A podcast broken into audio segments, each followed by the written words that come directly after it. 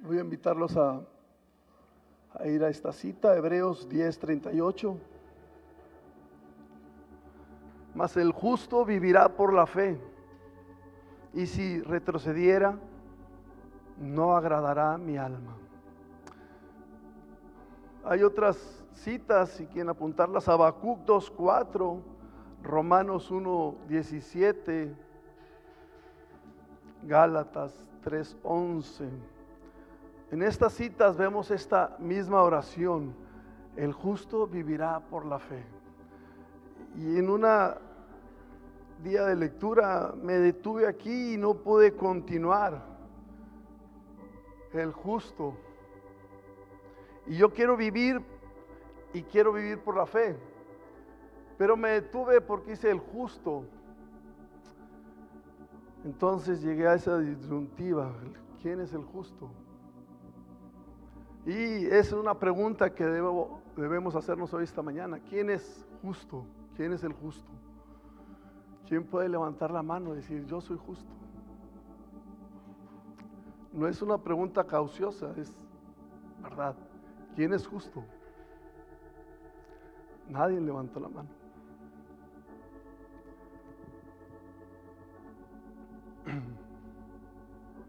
Me inquieté y, ahí estuve dándole vuelta y dije, tengo que indagar.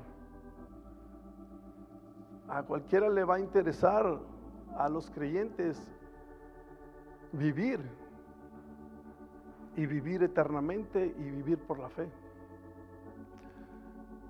Pero como se hace la pregunta y nadie levantó la mano, entonces, ¿dónde está el justo? ¿O para quién está escrito esta oración?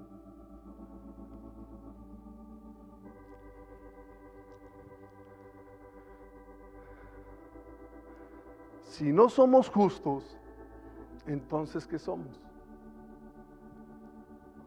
O una o otra. ¿Hasta cuándo llegaremos a ser justos? ¿Hasta el final de nuestros días? ¿O hasta los últimos tiempos?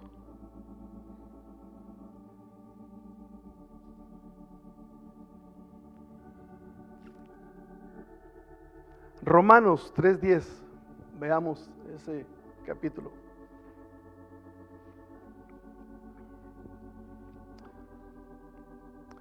Romanos 3.10 dice, como está escrito, no hay justo ni aún uno. Y esta es una verdad. Eclesiastés 7:20. Ciertamente no hay hombre justo en la tierra que haga el bien y nunca peque. No hay hombre justo en la tierra que haga el bien y nunca peque. Quizás el enemigo esté usando esta oración de Romanos 3:10. No hay justo. No hay justo. Y quiera condenarnos. Tú eres pecador. Tú eres con muchas faltas, muchos errores. Y sí, pero yo cada día, como cada uno de nosotros, cada día recorrimos al Señor. Es cierto, Señor, soy esto y te pido perdón. Pero no quedarnos allí con el enemigo escuchando esas condenación. Porque Dios no nos condena. Amén. Dios no nos condena.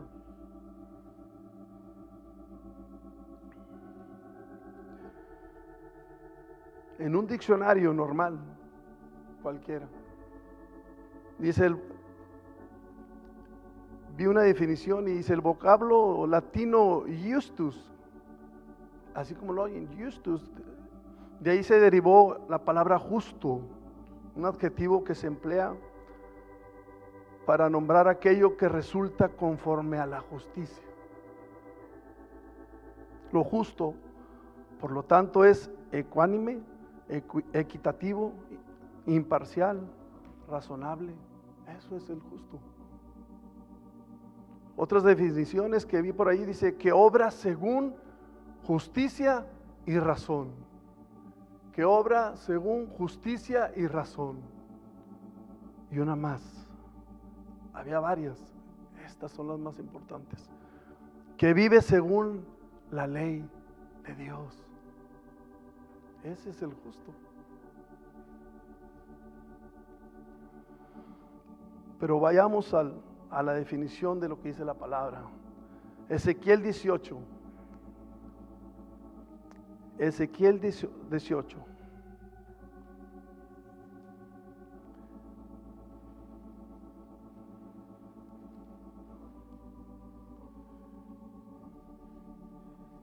Y vayamos ahí y veamos con nuestros propios ojos qué dice la palabra. Es 18.5, pero lo voy a invitar primero a Ezequiel 18.21, allá adelantito. 21. Y da una breve declaración de quién es el impío. ¿Quién es el impío? Pues el impío es el no convertido, el no creyente, el no nacido de nuevo.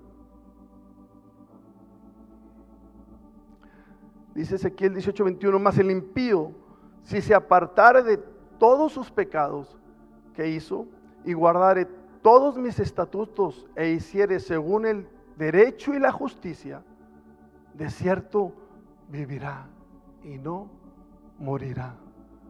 Es la esperanza de toda la raza humana, del Dios de misericordia, para toda la raza humana, si se arrepintiere. Pero vayamos al 5 y veamos lo que dice el justo.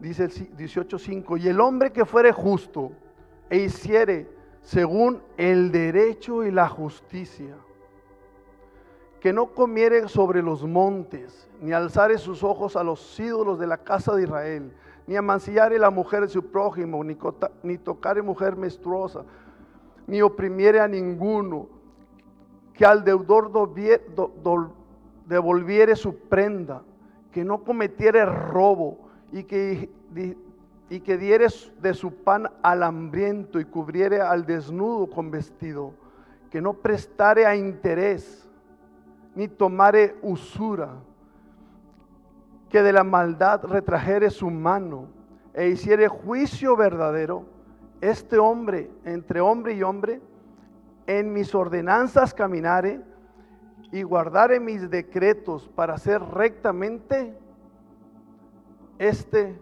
es justo. Este vivirá, dice Jehová el Señor. Todos practicamos esto. Todos evitamos esto que dice aquí en Ezequiel. Entonces, ¿quiénes son los justos? Los que practican la justicia. Los que en otro tiempo eran injustos y por la sangre del Señor y el haberlo aceptado como nuestro Salvador, ahora estamos en el camino de justicia. ¿Quiénes son los justos? Levanten la mano, hermanos, sin temor, sean firmes. Él es la vid verdadera. Nosotros también somos vid y quiere que demos fruto. Él es el árbol de justicia. Nosotros somos llamados árboles. Él es el justo. Él quiere que nosotros seamos justos. Somos formados a su semejanza. Amén. Firmes. No titubemos. No, es, es, que ese es el asunto. No, es que es cierto, hermanos. No somos perfectos.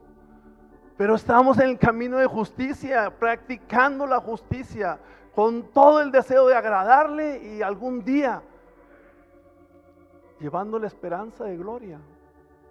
¿Cuál es la esperanza de gloria? Cristo en nosotros, amén.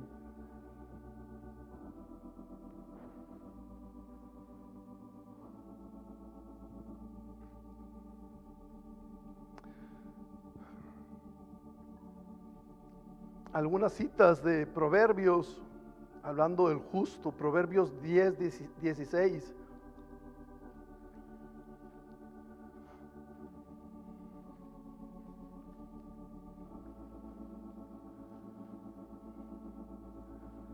Solo un paréntesis de, acerca de la vid. Jeremías 2.21, ahí pueden confirmar que nosotros somos la vid. Jeremías 2.21, Salmos 88 y Amós 2.10, solo para que anoten esas referencias. Ahí pueden ver que nosotros somos la vid. El Señor nos somos formados a su semejanza. Lo que Él es, nosotros seremos.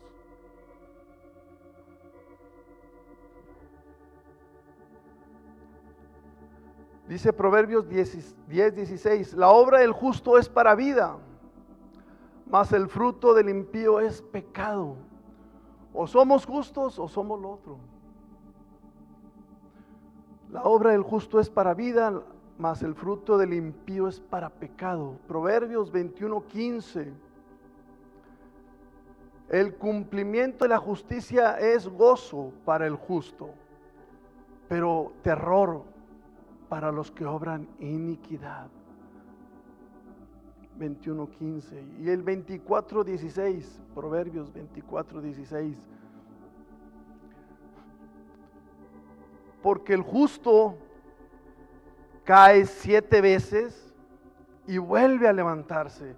Es cierto, hermanos, tenemos fallas y errores, pero estamos en el camino de justicia buscando que el Señor haga algo, un cambio, y nos perfeccione. Es lo que Él desea. Y debemos desearlo nosotros. Pero ahí está, el justo cae. No es perfecto, pero somos llamados justos porque estamos en el camino de justicia. Antes no, antes no estábamos en ese camino.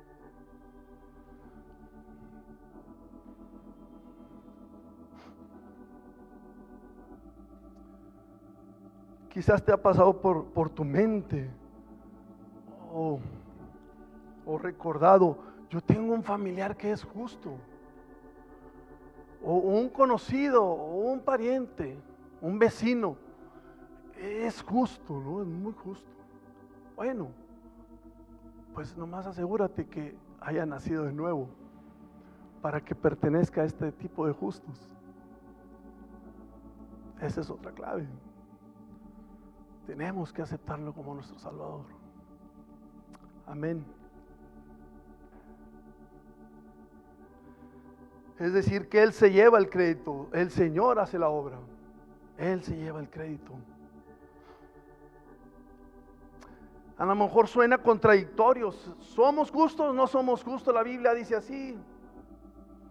La verdad es que la palabra de Dios tiene el tema para cada uno de nosotros en el tiempo que lo necesitamos.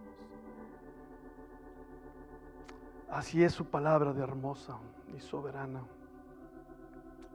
Pero volviendo otra vez, Hebreos 10:38, donde dice, más el justo vivirá por la fe. Ya vimos lo que es, quién es el justo. Y ahora vivir por la fe. Vamos a ver la fe. Definición de fe, Hebreos 11:1 Hebreos 11.1 dice, es pues la fe, la certeza de lo que no se espera, la convicción de lo que no se ve. Es pues la certeza, seguro de lo que, de lo que se espera, convencido de lo que no se ve. Y otra vez una pregunta, ¿quién tiene fe? ¿Quién tiene fe? Todos tienen fe y eso yo lo puedo asegurar. Porque todos los nacidos de nuevo, haber aceptado a Jesucristo sin haberle visto, eso es fe. Entonces, si todos somos nacidos de nuevo, ahí está la fe. Amén. Todos tenemos fe. Y todos creímos y al principio de, nuestra caminata sí iniciamos, creemos en Él sin haberle visto. Pero inicia una carrera, inicia una caminata donde se tiene que desarrollar la fe.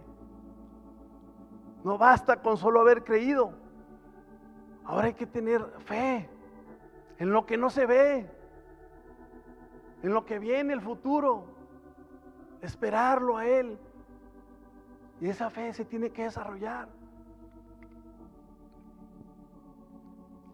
Y veamos qué tan importante es esto.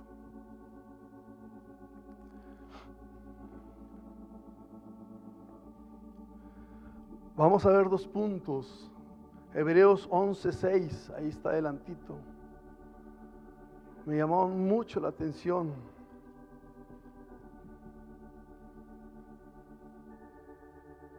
¿Y por qué quedaron registradas aquí? Hebreos 11:6 dice, pero sin fe es imposible agradar a Dios, porque es necesario que el que a Dios se acerca crea que le hay y que Él es galardonador de los que le buscan. Entonces todos tenemos fe, pero dice, pero sin fe es imposible agradar a Dios. Es decir, que la fe se pierde.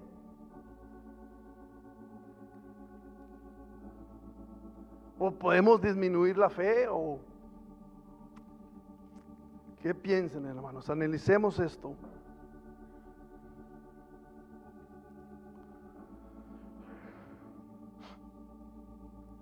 O vayamos a Lucas 18, 7. Lucas 18, 7.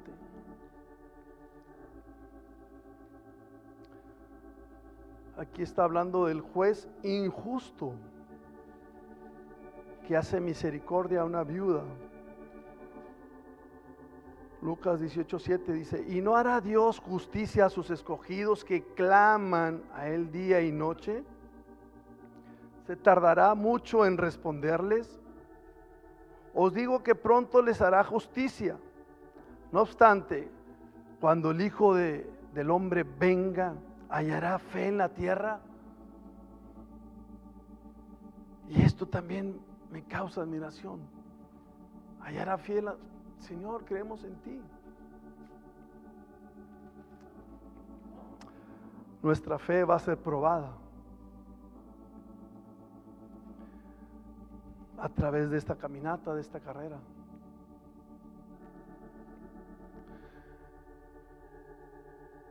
Y pensemos si ha sido probada estos dos años. O al principio, no los dos años, al principio de estos dos años, de esta enfermedad. Que si fue probada nuestra fe.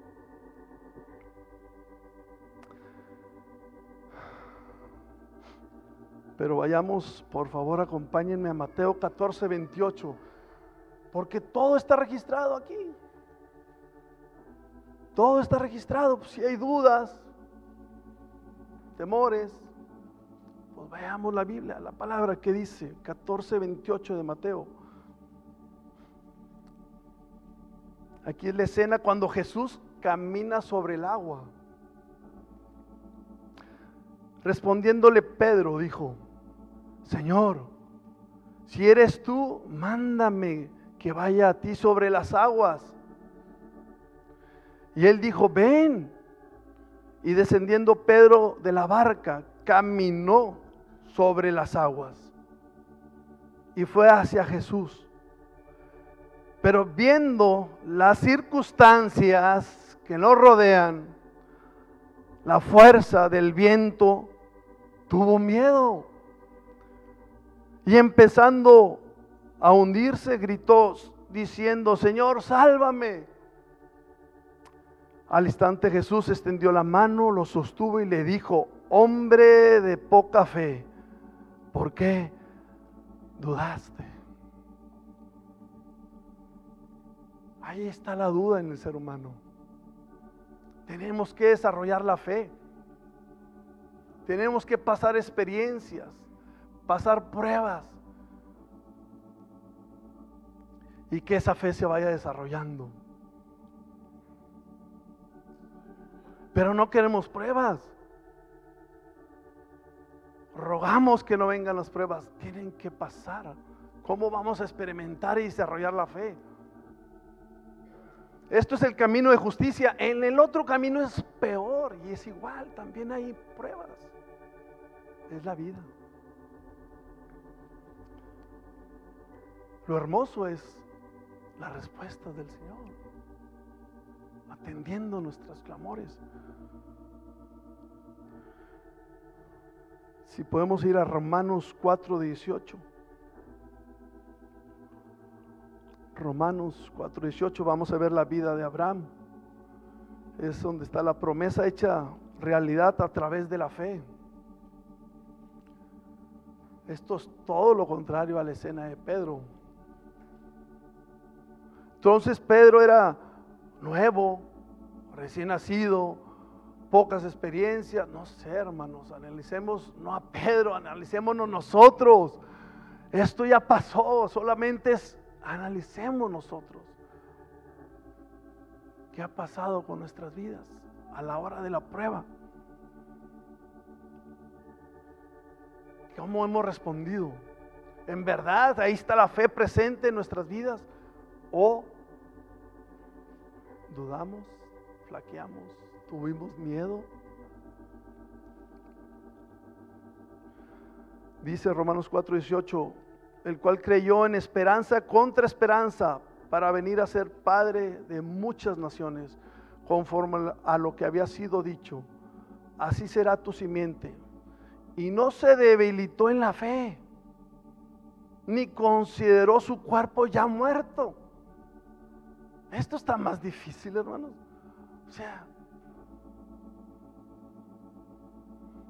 siendo ya como de 100 años, ni la matriz muerta de Sara, tampoco dudó, tampoco dudó por incredulidad de la promesa de Dios, sino que se fortaleció en la fe, dando gloria a Dios. Plenamente convencido. Esta frase debe estar en nuestras vidas y en el creyente. Plenamente convencido de que todo lo que él había prometido era también poderoso para hacerlo. Amén. Una definición que vi de, encontré de la fe. La fe verdadera en Dios significa que los creyentes experimentan sus palabras, su obra, en base a la creencia de que Él tiene soberanía y total control de todas las cosas. Él tiene control de todas las cosas. Nos hace pequeños a nosotros. Romanos 10, 17. ¿De dónde?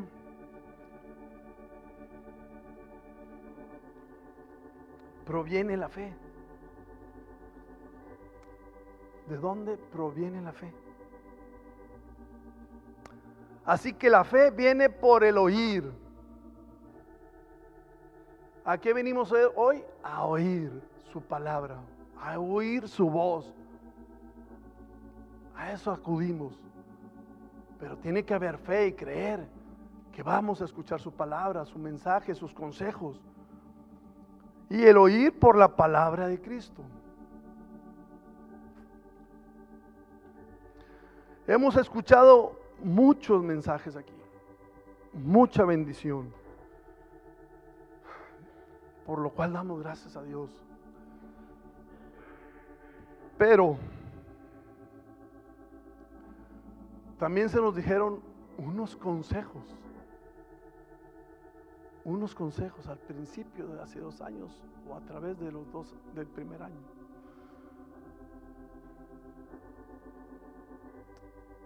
Unos consejos para guianza en cuanto a la situación. Palabra de Dios. Palabra de Dios, amén. Y aquí sale la palabra. Él, es poderoso para hacer eso. Si tienes duda, e incluso en la palabra dice que él hizo hablar a un, a un asno, una burra. No haya duda, plenamente convencidos. Si dijeron los consejos, oímos los consejos, hermanos. ¿Qué hacer? ¿Qué tomar? ¿Qué usar? ¿Qué no? ¿Qué sí? ¿Qué no? Esos eran los consejos.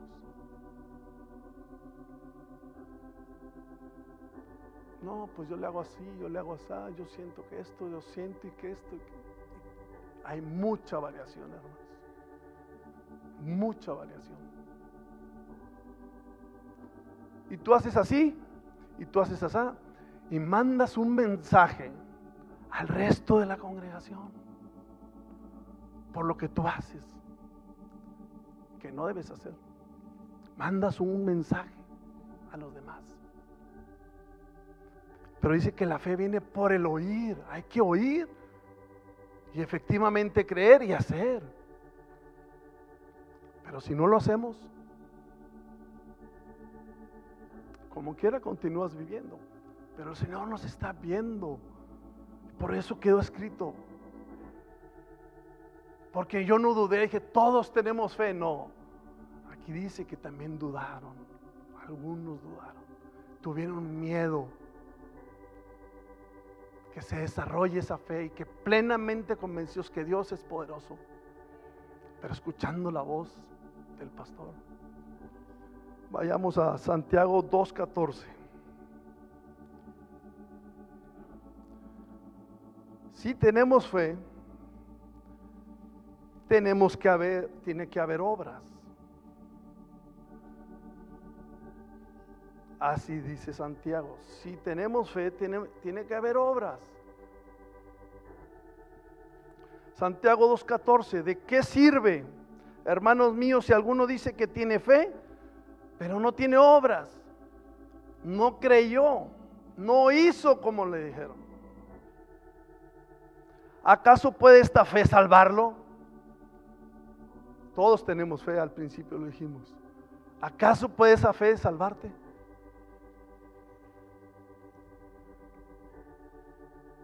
Dice la Biblia que si tú crees, tú y tu familia serán salvos. No te puedes quedar hasta ahí. Sigue la caminata y sigue la fe para desarrollarse.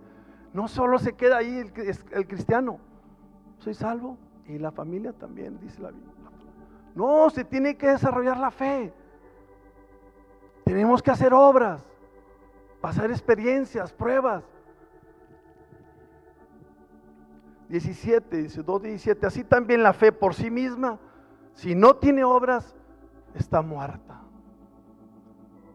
Está muerta. Porque así como el cuerpo sin el espíritu está muerto, 2.26, ahí en Santiago también, así también la fe sin las obras está muerta. Así como el cuerpo sin el espíritu está muerto, Él es el que da la vida. Amén. Pero los meto en una disyuntiva. Efesios 2.8.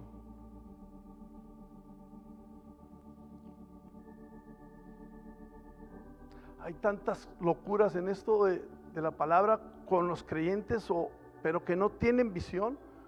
Y está escrito y dices, wow, tanto teólogo y sabios en sus propias opiniones. Pero aquí está todo bien declarado en la, en la palabra. Efesios 2.8 dice, porque por gracia habéis sido salvados por medio de la fe y no de vosotros. No es de nosotros, sino que es un don de Dios. Y luego 2.9 dice, no por obras. Si por obras, no por obras, si por obras. entonces, ¿cómo? Pero dice ahí mismo, no necesita interpretación. No por obras, para que nadie se gloríe. Obras de la carne, yo puedo, yo hice, yo hago. Obras de la carne, no por obras, de esas obras no. Porque somos hechura suya, creados en Cristo Jesús para hacer buenas obras. Buenas obras y dice, las cuales Dios preparó de antemano para que anduviéramos en ellas, hacer el bien, Esas son las buenas obras que Él tenía preparadas de antemano para nosotros. Entonces por eso hay conflictos, obras o no obras, con obras o sin obras. Sin obras de la carne, yo puedo, yo hice, yo creo. Obras de Él, las buenas obras, plenamente preparadas para que anduviéramos en ellas. Amén. Primera de Pedro 1.3. Pero antes les cuento un testimonio. En una ocasión tuve que viajar a la, ciudad de Houston, llevé un material. Me preparé como siempre detalles de, para el transporte, que sí, esto, todo bien, bien combustible lleno. Llegué, regresé y una hora y cuarto, una hora veinte para llegar a Laredo, Texas por la carretera 59, es la que está más recta, no la por San Antonio, sino por la de Victoria. Se me apagó la camioneta y me orillé.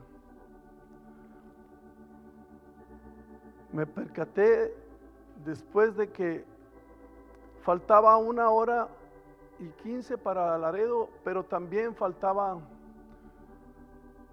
como lo mismo para que oscureciera. Entonces, la, la, carretera está sola, y hay un desierto ahí que no se ve nada. Entonces me bajé, a ver, actué, eh, hago esto, esto, esto. Conclusión, no hice nada.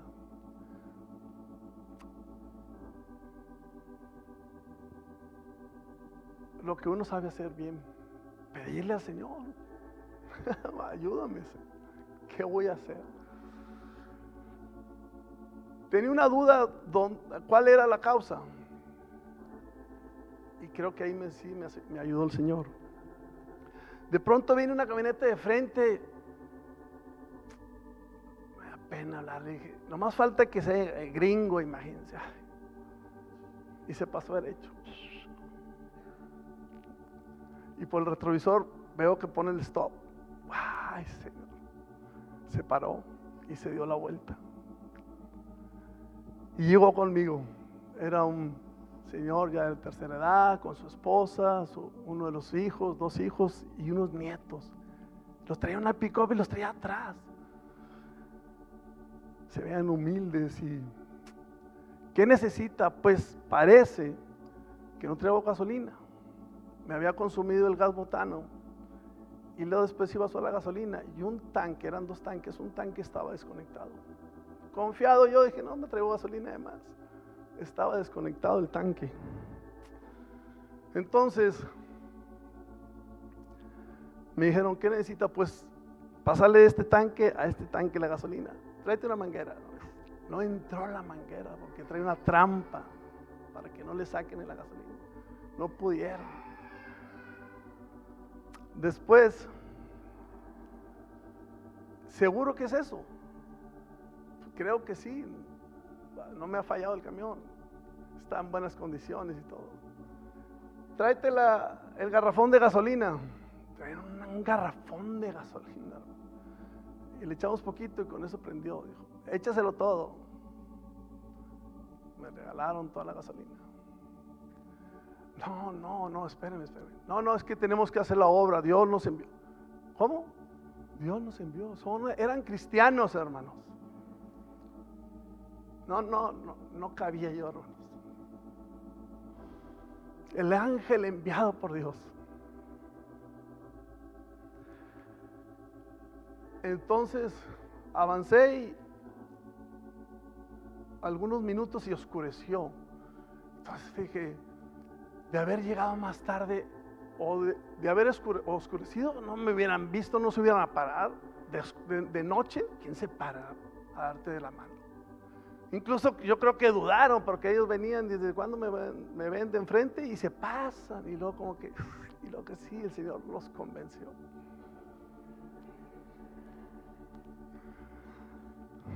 ¿Cómo olvidarlo, hermanos? ¿Cómo olvidar? lo que puede hacer el Señor. Por supuesto, este es un testimonio sencillo para otros de vida o muerte, por supuesto, pero es el mismo Dios. Entonces no seamos personas simples. Ah, lo olvidé. No, por más simples es, hay que admirarnos, sorprendernos de lo que puede hacer el Señor. Yo no lo podía creer cuando dijo, el Señor nos envió, pues hay que hacer la buena obra. Son cristianos, son, vamos a una iglesia. Aquí hay pueblito, aquí adelante un pueblito, hermano. Ahí se mueve el Señor. Amén. Glorioso.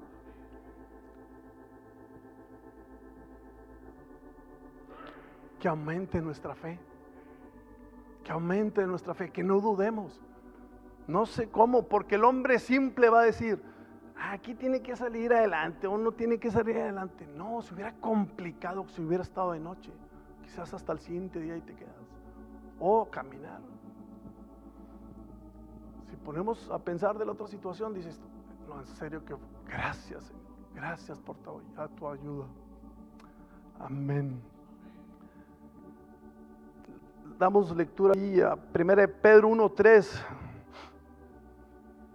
Y con esto termino. Dice, bendito sea el Dios y Padre de nuestro Señor Jesucristo, que según su grandez, gran, grande misericordia nos hizo renacer para una esperanza viva por la resurrección de Jesucristo de los muertos, para una herencia incorruptible, incontaminada e inmancesible, reservada en el cielo para vosotros, que sois guardados por el poder de Dios mediante la fe para la salvación que está lista para ser manifestada en el tiempo postrero, en el cual vosotros muchos os alegráis, aunque al presente por un poco de tiempo, si es necesario, estéis afligidos por diversas pruebas, para que la prueba de vuestra fe, mucho más preciosa que el oro que perece, aunque sea probado con fuego, sea hallada en alabanza,